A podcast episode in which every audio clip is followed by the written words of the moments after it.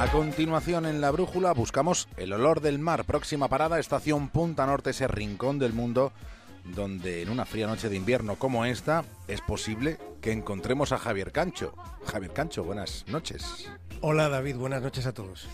En el capítulo de hoy vamos a contar algo más sobre la prematura desaparición de Pirna.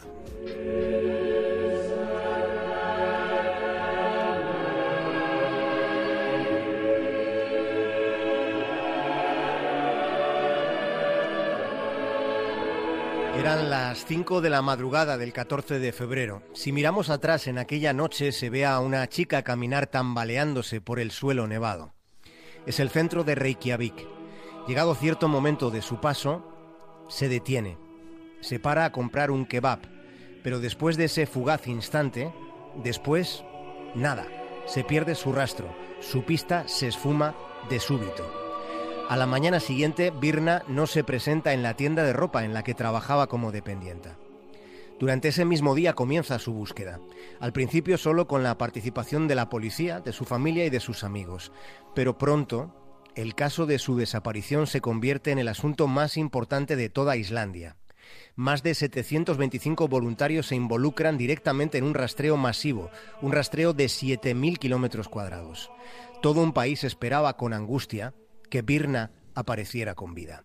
Estamos hablando de Islandia, el estado menos violento del planeta, el lugar del mundo que aparece en la primera posición en el índice global de paz del año 2016. Ni en 2003, ni en 2006, ni en 2008 se cometió un solo homicidio en territorio islandés. Por tanto, la pregunta, David, era quién había podido hacer daño a una joven de 20 años llamada Birna Briansdottir.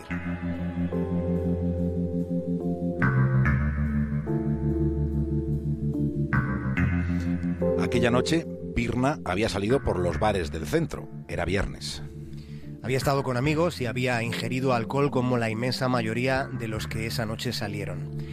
Transcurrida la madrugada, había bebido más de lo que acostumbraba y por eso su paso no era firme. Estaba borracha y probablemente ya había emprendido el camino a casa cuando algo sucedió, cuando alguien se cruzó en su camino, aprovechándose de que aquella joven estaba condicionada por los efectos del alcohol. Cerca del muelle, la policía encontraría después una de sus botas. También aparece allí, en el entorno del muelle, aparece su teléfono móvil, pero de Birna no había ni rastro.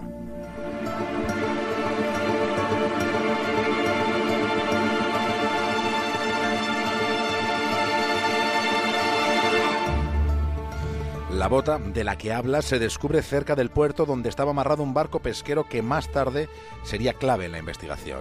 Es un barco pesquero de Groenlandia, su nombre no ha dejado de mencionarse en los últimos días en los informativos islandeses, es el Polar Nanok.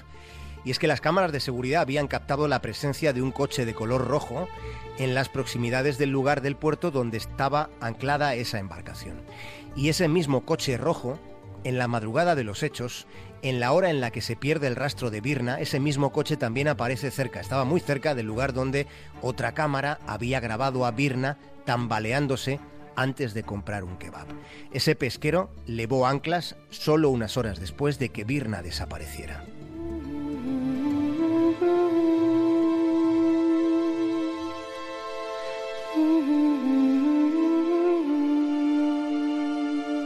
La pista que siguió la policía islandesa en un primer momento fue precisamente la del coche rojo.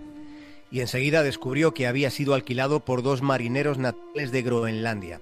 En la inspección forense del vehículo se descubre sangre. Horas más tarde se confirma que esos restos de sangre pertenecían a Birna. Ocurrió unas horas antes de que su cadáver apareciera este pasado sábado. Para consternación general, apareciera ese cuerpo en una playa que está justo al lado de un faro. De momento se desconocen los resultados de la autopsia. El juez que instruye el caso daba la orden de interceptar el barco que navegaba rumbo a Groenlandia, que estaba en alta mar. La policía islandesa sobrevuela el pesquero y comunica a la tripulación que ha de emprender el camino de vuelta a Reykjavik. A su llegada, dos marineros de menos de 30 años han sido detenidos. El caso parece claro, pero la investigación todavía no es concluyente. El examen forense determinará el rumbo de los próximos pasos que den los investigadores. Mientras, allí en Islandia, y a pesar de los indicios o directamente de las evidencias, en Islandia se siguen esperando pruebas concluyentes y un juicio para condenar a los arrestados. De momento, De momento se habla de un presunto crimen.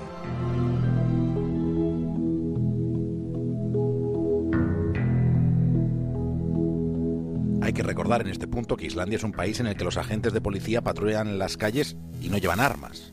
Sí, porque el promedio de crímenes en Islandia, en lo que ha transcurrido de este milenio, de este siglo en el que estamos, el promedio de crímenes no llega ni a dos homicidios al año. Este operativo del que estamos hablando, este operativo de búsqueda, ha sido el mayor despliegue de toda la historia del país. De un país donde las muertes violentas son completamente excepcionales y cuando ocurren suelen estar relacionadas con la violencia machista o con la ingesta de alcohol y de otras drogas. No olvidemos que el alcohol también lo es. Pero son casos esporádicos. Porcentualmente en Islandia se dan los mejores resultados en los parámetros que se promedian para identificar cuáles son los países más civilizados y cuáles son los más salvajes. Islandia es el país con la estadística más lustrosa, con la estadística sociológica más reluciente. De ahí el impacto emocional que ha tenido lo que podría haber sido el crimen de esta veinteañera. Nos lo explicaba anoche en la brújula, en la entrevista que le hacías David, nos lo explicaba Elvira Menéndez, que es catedrática de Derecho en la Universidad de Islandia. El país está conmocionado, ha sido un drama nacional y, realmente mm, hay una gran solidaridad entre todos y una gran tristeza y, shock. Primero negación, luego incredulidad, luego todos, digamos, eh, siguiendo las noticias día tras día. Se ha formado un nuevo gobierno hace una semana y están, digamos, la desaparición y luego muerte, asesinato de esta chica, Birna, la llaman aquí por su nombre propio, pues realmente ha eclipsado a todas las noticias, excepto la de la investidura de Trump. Fijémonos en, en algo el país de Donald Trump, precisamente Estados Unidos, aparece en el puesto 106 de este índice global de paz del año 2016, al que quizá se le presta siempre poca atención. España está en el puesto 25. Se analizan niveles de desarrollo civilizado, niveles en los que lo que más resta de todo es la violencia, que eh, es lo menos civilizado del mundo. Los franceses y los ingleses están en los puestos 46 y 47 respectivamente. Los italianos también están peor que nosotros en el puesto 39. En cuanto a, los que están bien, tras Islandia, que como hemos dicho es la referencia, en los 10 primeros puestos encontramos a Austria, Nueva Zelanda, Portugal, Portugal, que está en el puesto 5, la República Checa, Suiza, Canadá, Japón y otro país europeo, Eslovenia. Nuestro mundo, el mundo que hoy tenemos, es un lugar menos pacífico, mucho menos pacífico incluso, y no es una exageración, que hace 10 años. Los datos fríos dan testimonio del deterioro. Las cifras en comparación con el 2006 resultan escalofriantes. El Instituto para la Economía y la Paz ha revelado recientemente que el número de víctimas por conflicto se ha duplicado durante la última década. En los últimos 25 años no se habían registrado nunca, en estos últimos 25 años, tantas muertes por combate como las registradas en el fatídico año 2016.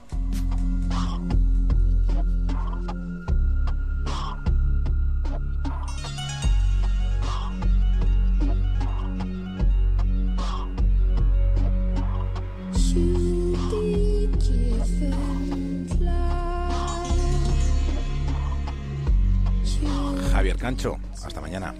Un abrazo, David, hasta mañana.